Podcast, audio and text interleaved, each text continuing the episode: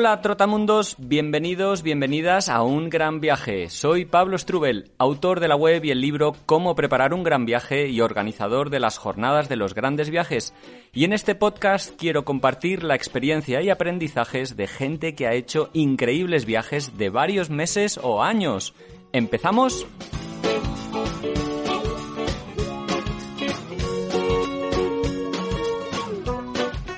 Hola, hola, hola, viajeras, viajeros, ¿cómo estáis? Una semana más volvemos, muchísimas gracias por escuchar. Y el programa que hoy arranca forma parte de una serie de seis programas en el que vamos a hablar de algunas de las rutas míticas, de esas que con solo mencionar su nombre pues dan ganas de recorrerlas. Por ejemplo, la ruta de la seda, la panamericana, África de Cabo a Rabo, Tarifa a Cabo Norte, el Transiberiano o por ejemplo viajar hasta las antípodas, que en el caso de España se encuentran en el Pacífico, en Nueva Zelanda. Bueno, vamos a hablar de ellas desde un punto de vista práctico. Para quien sueñe recorrerlas, pues pueda empezar a tener más claro aspectos como los lugares más especiales a visitar, la duración, las diferentes alternativas que hay, visados, presupuestos, seguridad, todos los temas que cuando uno empieza a soñar y a plantearse con hacer este tipo de viajes, pues quiere saber y lo vamos a hacer conversando con viajeros que las han recorrido recientemente. Serán ellos quienes nos expliquen aspectos prácticos de cada una de las rutas, así como algunas vivencias, anécdotas que han ido teniendo en sus viajes. Dejadme que os comente que estas charlas formaron parte del ciclo de entrevistas que organizamos Iciar y yo en las jornadas de los grandes viajes virtuales y te las traemos en formato podcast, pues para que puedas escuchar tranquilamente allí donde te encuentres. El que ahora escuchas es el tercero de los seis programas que estamos dedicando a estas rutas míticas y nos vamos a ir de viaje por una de las más importantes, la Ruta de la Seda. Yo la recorrí en 2005 durante ocho meses como mochilero y la verdad es que hablando con Silvia Palacio y Jonás Ordóñez me he vuelto a trasladar a esa, a esa zona, una de las zonas más remotas y menos turísticas del, del planeta. Silvia y Jonás dieron la vuelta al mundo durante un año y empezaron su gran viaje recorriendo esta ruta, la ruta de la seda. Lo contaron todo en un blog llamado Dejarlo todo para viajar y podréis encontrarle en él y en las redes sociales con el mismo nombre más información de su viaje, aventuras y peripecias. Ojalá disfrutéis de este viaje en un nuevo podcast de un gran viaje.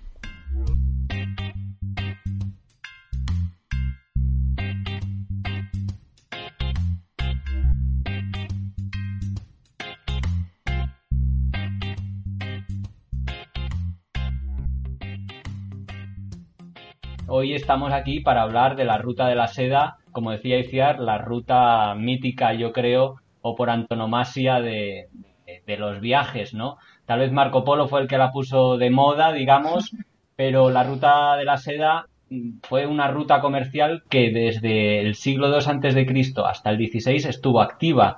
Son 8.000 kilómetros aproximadamente entre Xi'an y el Mediterráneo y pasa por ciudades míticas como Samarcanda, Damasco, Estambul, Kashgar. En fin, todos los amantes de los grandes viajes eh, hemos soñado con hacer esta ruta alguna vez y Silvia y Jonás la han llevado a cabo hace muy poquito. Vamos a ver si están por ahí. Silvia, Jonás, ¿estáis allí? ¿Qué tal? Hola, bienvenidos. Encantado de saludaros. Pues vamos a empezar por el principio, ¿no? Nos gustaría que nos contaseis un poquito cómo es esa, esa ruta de la seda, por qué países pasa, que, un poco cómo es la ruta.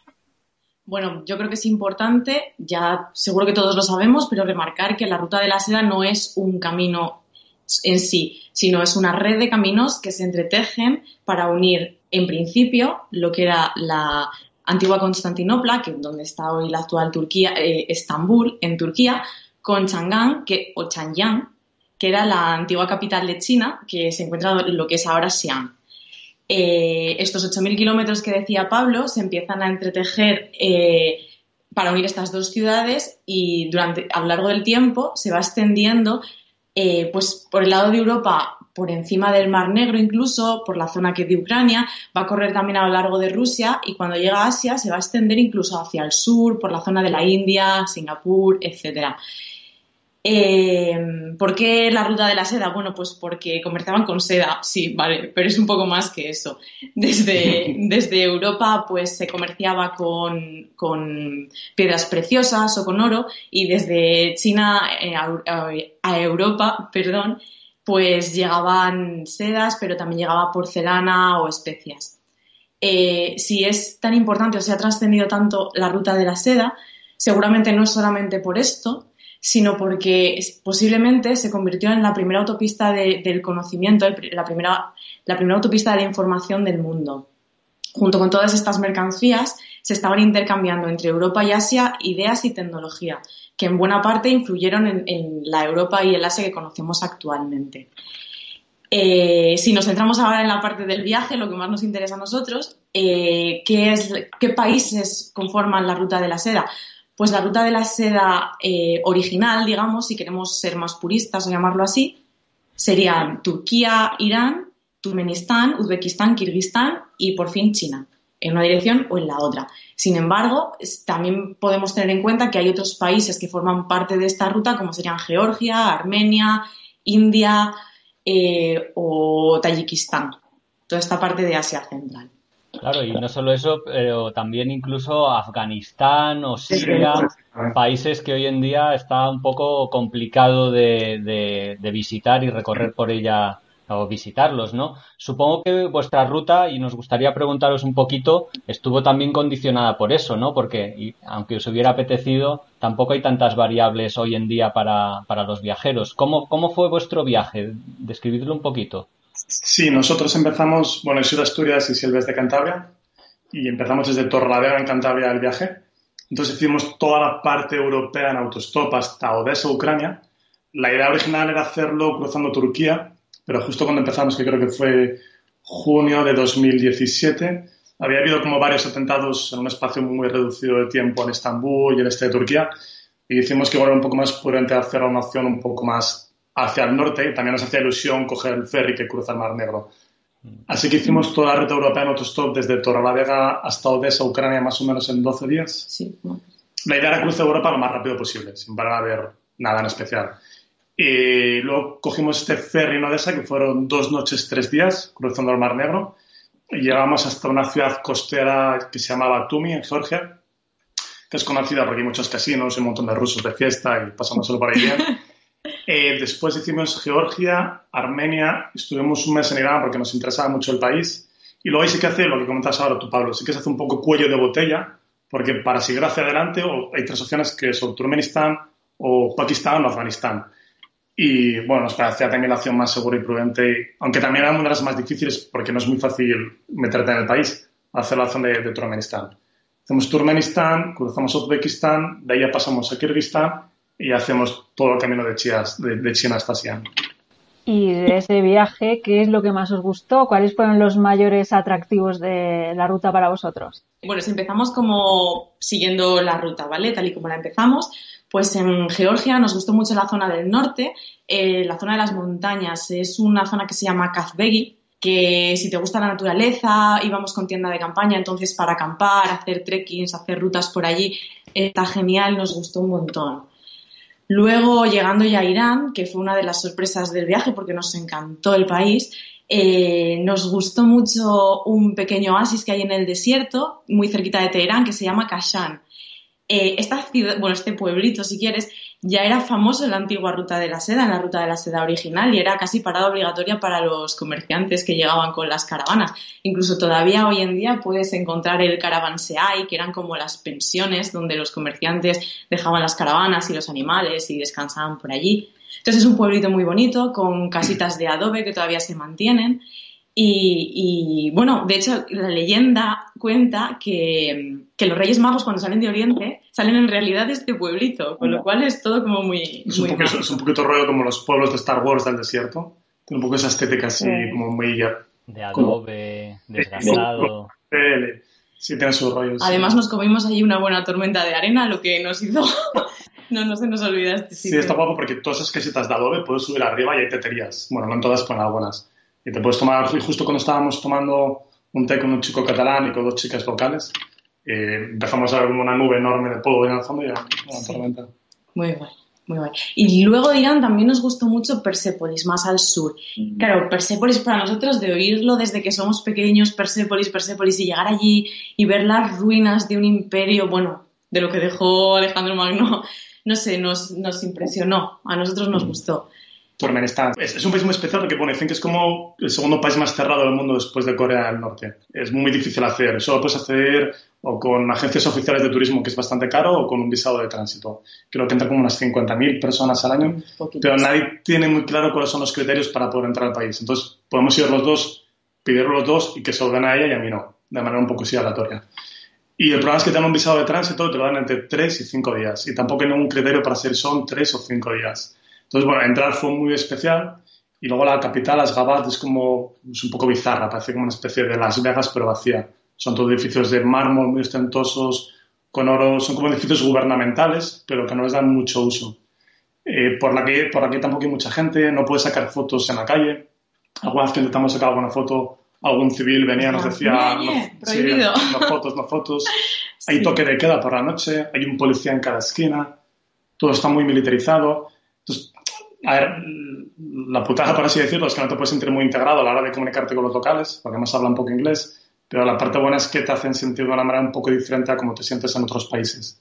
Digamos que la experiencia es algo nuevo. Son sensaciones nuevas. Otra cosa que también nos gustó mucho de Turkmenistán, a pesar de que es muy pequeñito, te enriquece mucho el viaje, fue, eh, bueno, si buscáis por internet, el cráter de Darbaza, que también lo llaman la puerta del infierno, que es un cráter muy grande que hay en medio del desierto del que, bueno, que está ardiendo.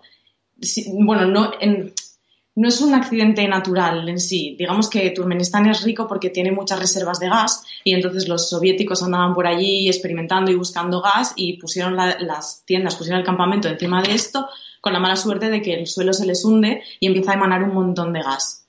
Lo que hacen, bueno, con mucho sentido común, es intentar consumir el gas prendiéndole fuego pues lleva más de 40 años ardiendo como, bueno, a lo bestia sí. y de momento parece que no, los científicos no se ponen de acuerdo en cuánto gas hay ahí y cuánto tiempo bueno, más va a seguir. Lo, lo han intentado, creo que lo han intentado apagar unas cuantas veces. Sí, pero de momento no hay manera, sí, así que aprovechar.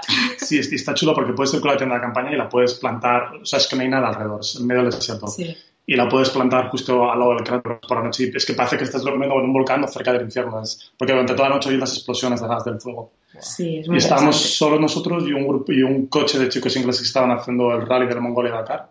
Ah, sí. Y, ¿Qué, ¿qué más, más te gustó? Uzbekistán. Bueno, Uzbekistán, Bujar y Samarcanda, que son como los sitios así un poco iconográficos de la Ruta de la Seda. Es como la imagen más comercializada. Cuando ves una Lonely Planet de la Ruta de la Seda, siempre será como el Registán de las madrazas de, de Samarcanda. Y son dos ciudades históricas, son muy chulas. A mí me gustó más Wuhan porque Wuhan. el casco antiguo es más grande. Pero sí, son dos paradas obligatorias y tú ya puedes llegar a intuir un poco cómo era estéticamente la ruta o cómo la imaginamos. Igual es un poco porque siempre se comercializan un poco esas imágenes de Bujar y Samarcanda, pero era la idea como yo me imaginaba la ruta de la seda, un poco como son esas ciudades. ¿Qué más hicimos? Kirguistán, Sonkol. El lago, sí.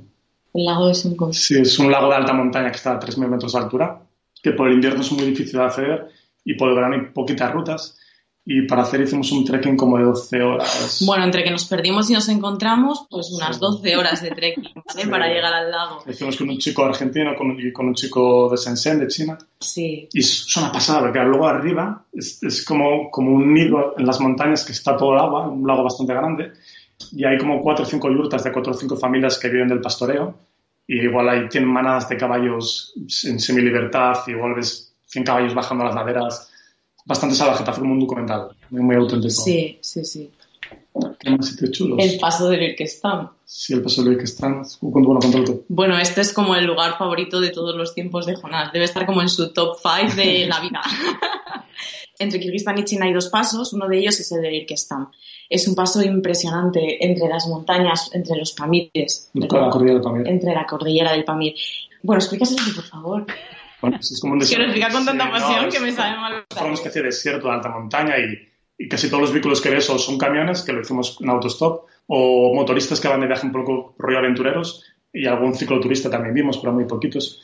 Entonces, bueno, ves pues esas carreteras en los desiertos con las montañas nevadas, como que se respira mucho, mucha aventura también. Como que te ponen las pilas, muy buena energía. ¿Y luego de China? Kasgar y Xi'an. Sí, nos impresionó mucho Kasgar, pues bueno, por el hecho de la situación política que hay allí, que hay un movimiento que, lucha por la autonomía. ves que que en China no todo el mundo es Han, con esta estética que todos conocemos del chino tipo, sino que es gente musulmana que se parece más a los turcos. Pero para, para mí, por ejemplo, bueno, él tenía un poco más de idea, pero para mí esto fue un choque, llegar allí y encontrarme con gente que se parecía más a mí que a un chino tradicional. No sé, esa zona nos gustó mucho. Mm. Y bueno, un poco eso, la sensación de control, que ves que muy poca libertad, Internet apenas funcionaba, te cachaban para entrar en casi todos los locales. Mm. Vimos como policías formaban a civiles como utilizar palos para defenderse como de supuestos ataques terroristas. Y luego Xi'an, ¿no? que es donde muere la ruta. El, mercado el barrio musulmán, con mucha vida, muchos olores, mucha comida. Un sitio especial también, sí. Pero hay, un montón de lugares, ¿eh? un montón. Bueno, no lo hemos dicho al principio, pero Silvia y Jonás no solo hicieron el viaje de la Ruta de la Seda. La Ruta de la Seda fue el principio de varios meses de viaje alrededor del mundo. De hecho, dieron la vuelta al mundo y los grandes cruces oceánicos los hicieron en cargueros, algo bastante poco habitual y que os recomendamos en su página web que se llama dejarlo todo para viajar.com.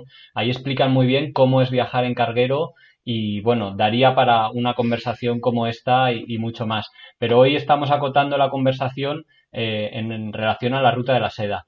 ¿Por qué elegisteis la ruta de la seda como inicio de vuestro viaje? ¿Qué tenía para vosotros de importante o de mágico o de inspirador empezar por la ruta de la seda? Bueno, para, es que es una ruta eh, como decís vosotros, es, una ruta épica que se lleva recorriendo durante siglos, más de 2.000 años. O sea, no intentábamos al, planificar nuestra, nuestra vuelta al mundo encontrar pasajes o lugares importantes o lugares especiales y, contar con la ruta de la seda para salir de Europa y meternos en Asia nos, nos parecía que no había otra manera de hacerlo. Mm. Además, bueno, que es que, que de una manera intuitiva, te pide el cuerpo ir haciendo esa ruta tan si vas de oeste a este, casi te pido el cuerpo hacer esas rutas que están marcadas ¿no? por años de historia, que casi no te lo planteas, casi ya cuando miras un mapa se te hace la ruta sola de alguna manera. No sé qué quieres ir por el norte, ¿no? Pero es como el sitio tradicional, más común por lo que pasa. ¿Cuánto tiempo os llevó desde que llegaste, salisteis desde Estambul hasta que llegasteis a Xi'an, que es, eh, digamos, extremos mm. de la ruta de la seda clásica? ¿Y cuánto tiempo os llevó? Y si lo hicisteis muy rápido, o sea, ¿cuál es el tiempo habitual que se puede tardar en hacer esta, este recorrido? Lo tenemos más controlado en fechas desde Torrelavega, porque salimos un... Desde Torrelavega fueron tres meses, desde Torrelavega a tres meses matemáticos. Eh, pero ¿cuánto crees que se puede hacer? yo creo que tres meses. A ver, nosotros lo hicimos sin mucha prisa, pero tampoco sin parar. Y nos llevó tres meses por tierra, cruzando el Mar Negro en barco. Eh, ¿Se podría hacer en menos tiempo? Pues a lo mejor. Si para los amantes del sello en el pasaporte o de la foto de Instagram y de, y de ir a muchos sitios muy rápido, a lo mejor en tres, cuatro semanas puedes hacerlo, cogiendo vuelos de un sitio a otro y haciéndolo breve quedándote casi con una imagen superficial de lo que es la ruta de la seda. Pero para vivirla bien, yo creo que tres meses, de tres, cuatro meses y de ahí para adelante, pues lo que puedas. Pero sí, yo creo que tres, cuatro meses sería ideal. La ruta de la seda, que no lo hemos mencionado, pasa por desiertos, pasa por montañas altísimas, o sea, tiene una geografía, una orografía muy complicada, así que el clima supongo que es bastante clave en los preparativos y en el momento de hacerla. ¿Vosotros cuándo la hicisteis y cuál creéis que es mejor época para realizarla con, la mayor comodidad posible? Bueno, nuestra idea era intentar hacer todo el viaje todo el año durante el verano, para, sobre todo por el tema del equipaje, para llevar poco equipaje, no llevar ropa gorda ni, muy técnica. hombre, cuando llegas en el verano, según qué países, el calor aprieta bastante y, y se complica un poco el viaje, sobre todo si haces autostop si vas en transporte público, bueno, al final es más fácil. Eh, yo diría que la primavera, pues sí, primavera, otoño. Bien primavera o bien otoño, porque el verano en algunas zonas se puede hacer muy duro. Claro, lo que tú dices, hacer autostop en Turkmenistán a 40 grados es una irresponsabilidad. Entonces, o hay ciertas zonas de Irán que también son, es muy difícil llegar allí, se hace mucho calor, se hace insoportable. Con lo cual, nosotros sí tenemos que recomendar una época, pues a lo mejor primavera, final de primavera u otoño. ¿Cuándo salisteis vosotros? Salimos el 1 de junio. El 1 de junio. O sea que llegamos, llegamos a, por eso decía lo del autostop en Turkmenistán. Llegamos a Turkmenistán en agosto. Nosotros estuvimos en julio en Irán. Hacía un calor. Sí, sí, sí. Claro. Sí, 40 grados nos pidió por ahí. Sí. O sea, hicisteis algún tramo en autostop, pero la mayor parte del viaje fue en transporte público, ¿no? Sí, sí, sí, sí, sí, la gran parte. Por ejemplo, para llegar a este cráter que comentaba antes Silvia de la Puerta del Infierno, es complicado llegar y sí que lo hicimos haciendo autostop. Y sí fue bastante importante, porque que la gente no tiene un concepto claro de lo que, de lo que es el autostop, que solo hablaba en ruso, el idioma local, eh, te cogen y te dejan donde sea medio del desierto y sí, no fue muy, no fue muy buena idea. Eso es un no. no hacer 40 grados autostop desierto, no. Pero que es casi todo ¿Y creéis que este viaje de la ruta de la seda es mm, apto para todos los públicos o, que, o, quién lo va a disfrutar más? A ver, nosotros, yo sobre todo me di cuenta al llegar a Uzbekistán. Yo creo que este viaje es para todo el mundo, para todo el mundo y, y, para todos los bolsillos.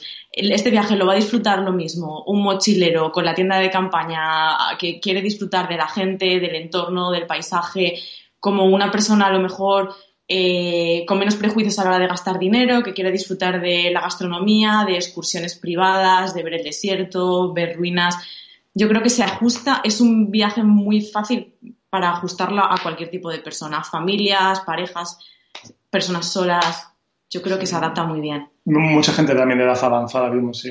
Ya sí. gente de sus 60, 60 y largos. Mm a nivel de monumentos y de cultural tiene bastante rico. Tienes donde, claro, aporta donde cultura, naturaleza, actividades. Yo creo que se ajusta. Pero por otro lado, yo diría que tal vez no sea un viaje muy fácil desde el punto de vista logístico. Tal vez para un primerizo eh, puede ser un viaje complicado, sobre todo en el tema, intuyo, burocrático, ¿no? De las fronteras, de los visados, de toda esa gestión. Entonces esto me hace pensar un poco y preguntaros cuáles son los preparativos más importantes que hay que hacer para a la hora de, de empezar o, o, empezar a soñar o empezar a preparar un viaje por la ruta de la seda. Los visados, ¿no? La parte Sí. más difícil. Encaje de bolillos con los visados. Sí. Eso sí que hay que tener mucho cuidado antes de lanzarse. Hay que mirar muy bien que no te caduque ninguno antes de llegar al país si, si lo consigues en España. Por ejemplo, el de China lo tuvimos que gestionar en Irán porque si lo hacíamos en España, cuando llegábamos a China ya estaba caducado. El de Uzbekistán no, no había ningún problema, lo pudimos sacar en España. El de Turkmenistán lo sacamos en Irán también, aunque hay algún consulado en Europa, creo que en Roma y en Alemania, pero no funcionan muy bien. Sí, básicamente el tema de los visados. Es lo que hay que mirar antes que no te caduque ninguno y Vosotros salisteis con el visado de Irán y Uzbekistán en el pasaporte. Sí, Y sí. luego el de China lo conseguisteis en Teherán Irán. y el de Y el de- Turkmenistán también Irán también. en Irán. Sí. Porque Kirguistán yo creo que es una arrival, ¿no? Que luego te Sí. ponen no sé Sí, además hay que tener mucho cuidado con esto porque hay países que sí que te dan visado on arrival, pero cuando llegas por aire. Pero cuando entras por carreteras necesitas tener el visado con antelación. Entonces hay que tener un poco de ojo para planificarlo bien, porque puedes hacer un montón de kilómetros y llegar a la frontera y tener que darte la vuelta. Pero bueno, que ojeando cuatro o cinco blogs te apañas bien y te das cuenta de lo que hace falta y cómo hace falta hacerlo y demás. Aunque a veces toque pelear un poco. Y decíamos que habéis hecho la ruta vosotros en transporte público, pero ¿cómo sería o o qué diferencias creéis que habría haciéndola con otros medios de transporte? Que seguro que habéis conocido a viajeros en bicicleta, en coche o lo que sea, ¿cómo se puede hacer en cualquier medio? ¿Y qué, creéis, qué destacaríais de, de hacerla de otra manera? Circoturistas encontramos unos cuantos. Muchos, sí, sí. A mí me atrae bastante, pero claro, hay que estar físicamente bien para hacerlo y así. Conocimos un chico que lo estaba haciendo más, justo lo pilló en Asia Central durante el verano, entonces lo que hacía era pedalear por la noche, aprovechar las, Para evitar el para calor. evitar calor porque no podía. Y luego también vimos mucha gente en moto. Bueno, de hecho tengo un, tengo un primo que lo ha hecho, pero él hace viajes en moto como muy intensos en muy poco tiempo y en un mes se fue desde Asturias hasta Saritas, hasta la frontera con China y Kirguistán y se volvió.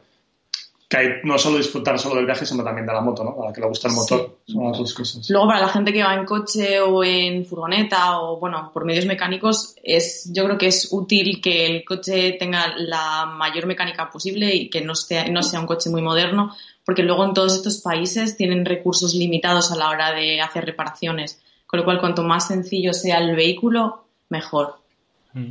Hemos conocido a, a viajeros que lo han hecho en su propio transporte Mm. Y nos comentaban que si se quiere ir por Irán hace falta el carnet de pasaje. Entonces muchos viajeros que van en moto o en coche lo que suelen hacer es ir por el Caspio, atravesar el Caspio en Ah, barco sí, sí. desde Azerbaiyán a Kazajstán, que hay un barco semanal, cosa que Sí. también hacen algunos ciclistas para no pasar eh, por Irán y reducir un poco el kilometraje. La verdad es que las opciones son muchas. Sí sí, esta es una opción también para cuando llegas a Irán, a lo mejor, y no encuentras, o sea, no, no te aceptan el visado para pasar a Turkmenistán. Muchos viajeros dan otra vez la vuelta y desde Azerbaiyán cruzan para, para ahorrar sí, solo que, solo que me suena, no estoy muy seguro, pero me suena que el barco, estoy equivocado, que el barco ese solo sale cuando está lleno. Diría que, el, que los schedules no son muy, muy regulares. La frecuencia. Diría, ¿eh? me suena haberlo visto en algún blog. Bueno, estamos hablando mucho de tanes, tanes, tanes, y eso suena en general a peligro. Contándonos un poquito vuestra sensación de seguridad en esos países, no solo de Asia Central, sino los anteriores, Turquía, Irán y los posteriores, China, por ejemplo.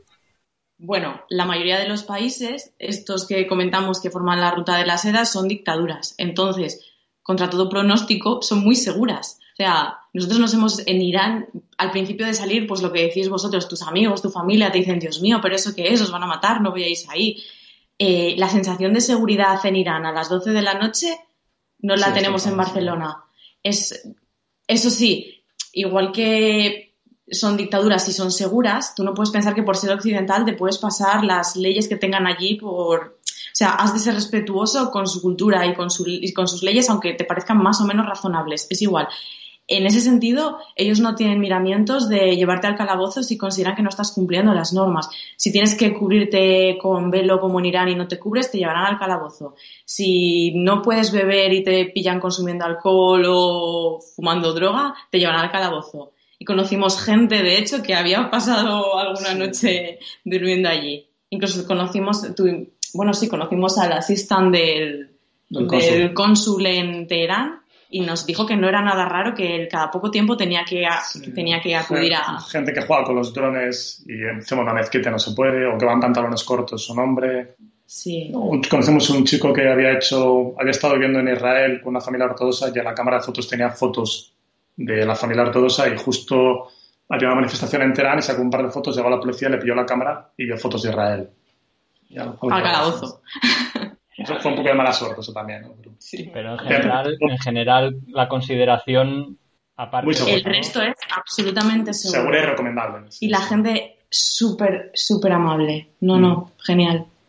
Yo quería hacer una pregunta a Silvia. ¿Tenías que llevar el hijab en Irán y cómo lo hiciste? ¿Te lo llevaste desde aquí o te compraste algo allí? ¿Cómo, cómo fue? Eh, sí, sí tuve que llevarlo. eh, en pleno julio, no, no te perdonan ni siquiera aunque sea julio. Eh, no, no lo como, como íbamos a pasar tiempo viajando por tierra, íbamos con la mochila y eso, no pensé que fuese fundamental llevarlo en la mochila. Entonces, en Armenia, en un pueblito en la frontera, buscamos una tiendita y intentamos hacer a la señora de la tienda entender que yo lo que necesitaba era un velo. Y me compré un velo allí en un pueblito ya, pero, y después ya en Irán pude comprarme pues una cosa un poco más cómoda. Pero sí, sí, de hecho, no solamente lo tienes que llevar en la calle, sino nosotros estando, que fue lo que más nos sorprendió, estando en un hostel donde las habitaciones eran compartidas, donde dormían chicos y chicas en la misma habitación, occidentales, estando en las zonas comunes, algunas de las chicas nos dejábamos caer el velo. No te digo quitárnoslo, pero dejarlo caer, reposarlo sobre los hombros. Y recuerdo como una de las chicas del staff del hostel vino donde una de nuestras compis que acabamos de conocer le colocó el velo y le dijo, estás más guapa así. Con- de muy buen rollo, o sea, muy, de manera muy amable. A lo mejor puede sonar peor diciéndolo yo, pero que le expresó que era necesario que mantuviese el velo en todas las zonas comunes, incluso siendo un lugar privado. Mm. Y teniendo en cuenta otras cuestiones que preocupan a la gente también de salud, ¿hay algún riesgo o hay alguna vacuna obligatoria? ¿Hay que prepararse antes de ir en este sentido? Es que yo no lo recuerdo bien, porque era como tuvimos que tomar vacunas para todo el mundo, entonces no recuerdo si había alguna en concreto para, para esa. Diría que no, pero bueno, lo más recomendable es ir al centro médico de enfermedades tropicales, se llama, ¿no? Sí, al centro de enfermedades. sí, que Vacunación, sí. Sí, que pues vas a tocar y ellos te dicen si hace falta vacuna o no. Y no a nivel de. No, las míticas Las diarreas. gastroenteritis Sí, de todos de los viaje, países. Sí, de viajes y ya está. Por lo demás, todo muy bien, sí. Sí. Son, son países muy seguros, sí. Y las condiciones de higiene son buenas. Mm. Siempre nos preguntan mucho por la pasta. Es como la pregunta que más preocupa a la gente, como si viajar fuera una cosa de ricos. No sé, ¿nos contáis un poquito el presupuesto, si no es indiscreción, que gastasteis Sí. en, eso, en, en ese tramo de la ruta de la seda?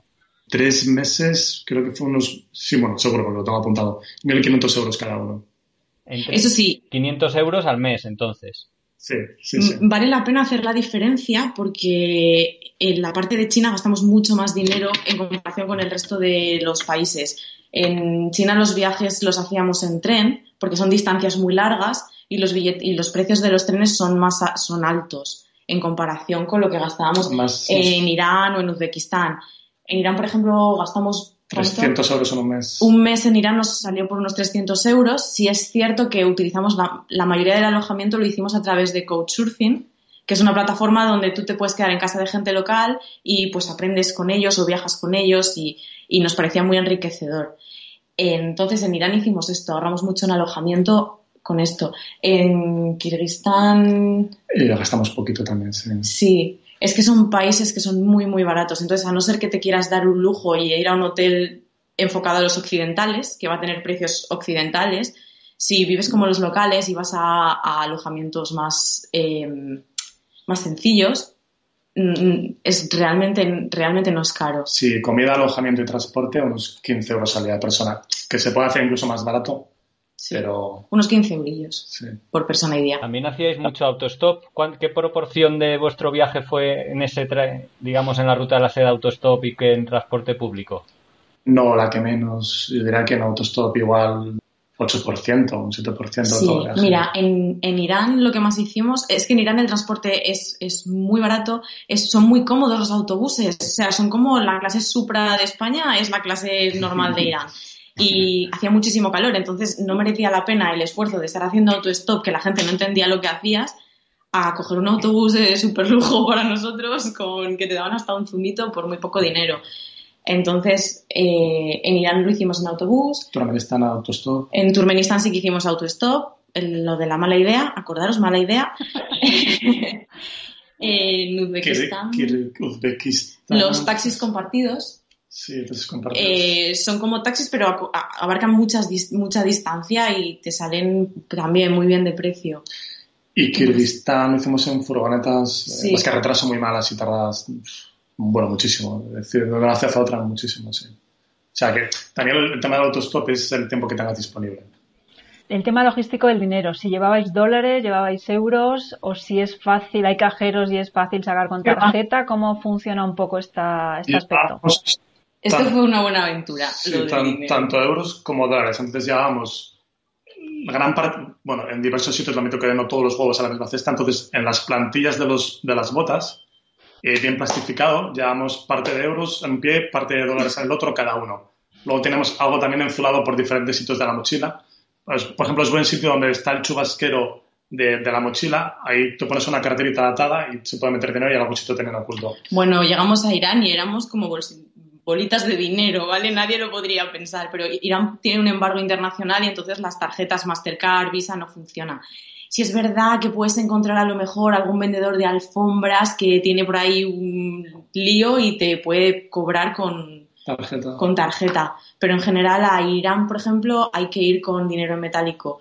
Y bueno, al resto de Asia Central es recomendable porque no es fácil encontrar un cajero y si lo encuentras, a lo mejor no funciona. Bueno, y en Uzbekistán, que el mercado negro es mucho más favorable a ti y si sacas el dinero del cajero te van a dar una conversión mucho peor para ti, igual de una o dos que.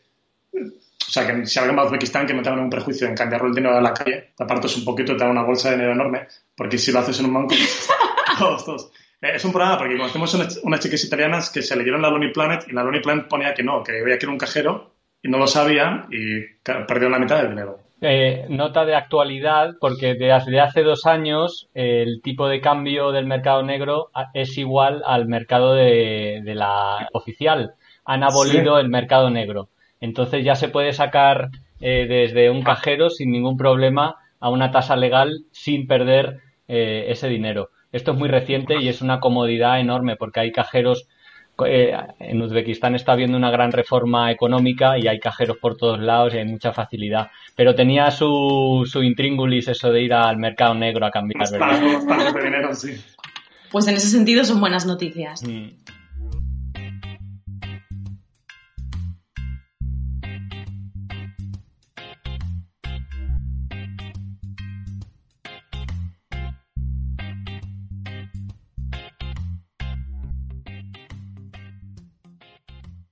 También preguntaban aquí en los comentarios a alguno de nuestros eh, oyentes que si os resultó difícil pasar de Kirguistán a China. Sí, sí, sí, sí, sí, fue complicado. Em, no tanto por la ruta, bueno, la ruta la hicimos en autostop con transportistas, porque tú notas que la zona de, de Kashgar, esta, esta región de el Xinjiang, que es la región de China, no pueden entrar turistas en esa zona. Entonces tú ya notas que allí no te encuentras mucho tráfico más que transportistas. Puedes entrar si vas con un grupo. En ese caso sí, o si vas con guías chinos, pero tal y como íbamos nosotros con dos mochilas de domingueros no nos iban a dejar pasar. Entonces, para conseguir el visado en Irán, nosotros teníamos que decirle a la, a la embajada china por dónde íbamos a entrar. Claro, no les podíamos decir por dónde íbamos a entrar porque era ilegal. Entonces tuvimos que hacer algunos chanchullos un poco informales, como presentarles reservas de avión eh, para volar hasta Shanghái, reservas de, bueno, de una plataforma de reservas de hoteles para nuestra estancia en Shanghái, Beijing y Xi'an. Eh, y una vez que nos conceden el visado, llegar hasta allí y que los, los policías, los soldados de la frontera, no pensasen en nada y nos sellasen el visado, porque una cosa que pensábamos y que nos y que aprendimos después es que el visado, la pegatina en el, en el pasaporte no es garantía de que puedas entrar al país. O sea, una vez que llegas a la frontera, es el funcionario que hay el que tiene que sellar y autorizar que tú puedas entrar al país. Entonces, incluso con el visado chino, nosotros íbamos allí con el miedo de que nos podían echar para atrás. Sí, además hay que llegar muy temprano porque creo que hay como dos o tres horas de entre un, o sea, cruzas una frontera, una línea y hay como tres horas de diferencia. Y que llegaron los militares, nos cogieron el pasaporte, se marcharon, nos dejaron sin pasaporte seguir tirados en un edificio con 10 militares chinos. Y ahora estuvimos esperando, no sé, 6, 7 horas a que viniera alguien con los pasaportes de vuelta y que nos dijeran cómo podíamos salir de allí, que ya lo sabíamos porque lo habíamos visto en un blog, que es a través de taxis, no, no hay otra manera, no te Pero le dan tu pasaporte al taxista. Sí. Tienes que pagarle al taxista, bueno, ahora no sabemos cuánto será, cuando aquello cuánto pagamos, 100 dólares. No, 50 dólares. 50 dólares el, taxista conduce un montón de kilómetros hasta que llega al primer pueblo, porque claro, hay al ser una zona tan políticamente tan conflictiva, hay una zona de amortiguación entre los dos países muy grande, por donde no puede pasar nadie más que los taxistas estos. Con lo cual, tu taxista custodia tu pasaporte hasta que llegas al, al, primer pueblo. Nosotros ni idea de lo que estaba pasando. Allí había un traductor que estuvo un rato con nosotros y el resto del tiempo no entendíamos nada, todo el mundo hablándonos en chino, dándonos instrucciones en chino. Bueno, fue una de las, de las partes más curiosas de, de la ruta de la seda, desde luego. Tenemos otra preguntita aquí que decía que si volvéis a hacer la ruta, si os saltaríais alguna parte porque os haya decepcionado. Yo no. Mm, no, no, eh, igual intentaría, por ejemplo, el Mar de Aral me hubiera gustado subir hasta arriba, no fuimos porque no teníamos tiempo. Más que cambiar, intentar tener más tiempo para ver cosas que no podemos ver. Sí, pero no, cambiar no, sí, no. Cambiar no, pero sí que es eso, que más tiempo para poder haber hecho más cosas. Mm. Pues el Mar de Aral o estar más tiempo en Kirguistán. La, naturaleza allí es impresionante, es, es muy bonito nos hubiese gustado estar más tiempo. Haber bajado hasta el sur de Irán, prácticamente. Incluso los locales nos decían no bajar porque hacía mucho, mucho calor. ¿Cómo os lo montasteis con el tema del idioma? Porque en China entiendo yo que no hablaban mucho inglés en esas zonas, en Asia Central no creo que tampoco, en Irán. ¿Cómo, cómo os comunicabais? ¿O, sois políglotas, habláis ruso, chino, eh, francés, etcétera, etcétera? No, es, algo guay de la, ruta de la seda, que en cuanto llegas a zona países del este europeos, Rumanía y demás, empiezas a darte cuenta de la importancia que tuvo la Unión Soviética, porque desde Rumanía hasta que llegas a China, aparte de los, obviamente, los idiomas locales, es que todo es ruso. Mm. Como dice ruski, ruski. No, pues con las manos, como todo el mundo, te, te entiendes al final, ¿no? O te, te, haces entender, no te queda otra. Sí, pero desarrollas habilidades perdidas, porque es que te das cuenta que allí no funciona. Parece que el inglés es lengua mater y que nos vamos a entender en todo el mundo y te das cuenta de que no, que hay un reducto que es ruso y si no hablas ruski es como te preguntaban, pero ¿qué haces aquí si no hablas ruso? No sé. Pero sí, te, entiendes perfectamente. En, Irán, por ejemplo, sí que hay más gente que habla inglés y, y que como todavía en occidental vienen, quieren practicar inglés y vienen hacia ti. pero los demás países que no sean Irán, muy poca gente habla inglés. Y en China igual, claro. Si alguien te hablaba inglés, bueno, ¿qué más da? Si todas las señales, si estaba todo en chino. Ni una traducción, claro. Pero bueno, es, es, un reto, ¿no? Del viaje, es lo bonito. Claro, esa es parte de la aventura, realmente. Sí, sí, desde luego. Y hablando de retos, aquí nos hablan de, nos preguntan por otro reto en los comentarios, que es que si os dabais algunos días de soledad o estabais todo el tiempo, las 24 horas del día juntos. Todo el tiempo juntos, todo el tiempo. Sí, sí, sí. Hay la, días, la parte más complicada. Sí, hay días, claro, que es que el único tiempo que estábamos separados era cuando íbamos al baño. O sea, no, no, eh, o sea, y días y días donde solamente hablábamos el uno con el otro. O sea, el, el, la interacción que puedas tener con una persona para decirle que te quieres subir al autobús o que cuánto cuesta la noche de, en ese alojamiento. Pero sí, todo el tiempo juntos. A la parte buena es que como hacemos mucho transporte terrestre, al final pasas muchas horas, hacemos viajes de autobús de 18, 20 horas. En Brasil llegamos a hasta de tres días. Entonces, bueno, a veces con podcast, escuchar audios, pues también tienes sí. un montón de soledad. ¿no? Sí, y que pa sabemos pasar tiempo callados, mm. aunque no lo parezca. a, mí, a mí me cuesta más, me cuesta más. Podíamos estar en el mismo espacio, pero viviendo como nuestra propia burbuja, pues leyendo o viendo algo en el ordenador o lo que fuera. Se nos acaba el tiempo, desgraciadamente. Yo particularmente de la ruta de la seda me podría pasar hablando horas con vosotros o con cualquiera, porque es mi, mi pasión. Veo que vosotros también la disfrutasteis un montón, mm. pero sí me gustaría pediros tal vez algún último consejo para alguien que esté dudando si hacerla, no hacerla, algún, eso, ese empujoncito o consejo final eh, para alguien que quiera hacer la ruta de la seda. Bueno, que tiene un poco de todo, ¿no? Tiene paisajes increíbles, tiene un montón de historia, de cultura, son un montón de, países diferentes seguidos, con lo cual vas a ver diferentes, que compartan ciertas culturas comunes, vas a encontrar los diferentes tipos de, no sé cómo decirlo. Si quiere vivir aventura, si quiere romper con la rutina, que coja la mochila y que vaya. Eso le va, o sea, le va a dar un golpe de realidad del mundo, no es solo tu casa, tu trabajo y el parque donde vas a comer pipas. Si quiere conocer la ruta de la seda con, de otra manera, pues que contrate, que compre unos vuelos o que vaya a una agencia y que contrate una excursión por los principales puntos de interés. Se lo van a poner todo muy fácil y va a disfrutar igual de la ruta. Pero si algo te pica, es que tienes que ir. No te puedes quedar en casa. Es una tontería, es, es, más fácil de lo que parece todo. Sí. Salir de casa y estás. Y al final, lo habíamos hace poco, siempre que hay un problema cuando viajas, la mayoría de las veces sale bien, con lo cual tampoco hay que tener la mayoría, ¿no? La mayoría de las veces sale bien. Bueno, veo que desgraciadamente eso, el tiempo que hemos acotado para esta conversación eh, se nos acaba, daría para hacer mil y una preguntas como las que se están haciendo en el chat. Yo invito a todos los que estén asistiendo a esta conversación que entren en vuestra página web, que es dejarlo todo para viajar.com. Tenéis Instagram también y demás redes sociales.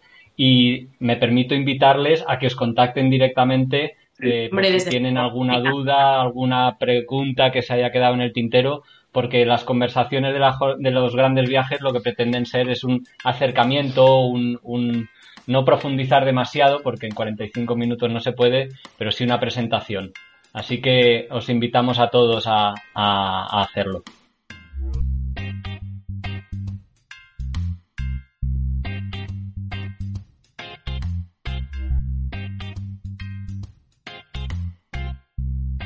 Y esto ha sido todo por hoy. Espero que hayas disfrutado con este podcast. Si te ha gustado y crees que a alguien le puede interesar escucharlo, por favor, compártelo, envíaselo. Y también si le das al me gusta en esta plataforma ayudará a que tenga más visibilidad y que más gente lo encuentre y lo escuche. Y me ayudarás a extender un poquito más la pasión viajera. Y desde luego, si aún no te has suscrito, te invito a hacerlo para no perderte ningún programa.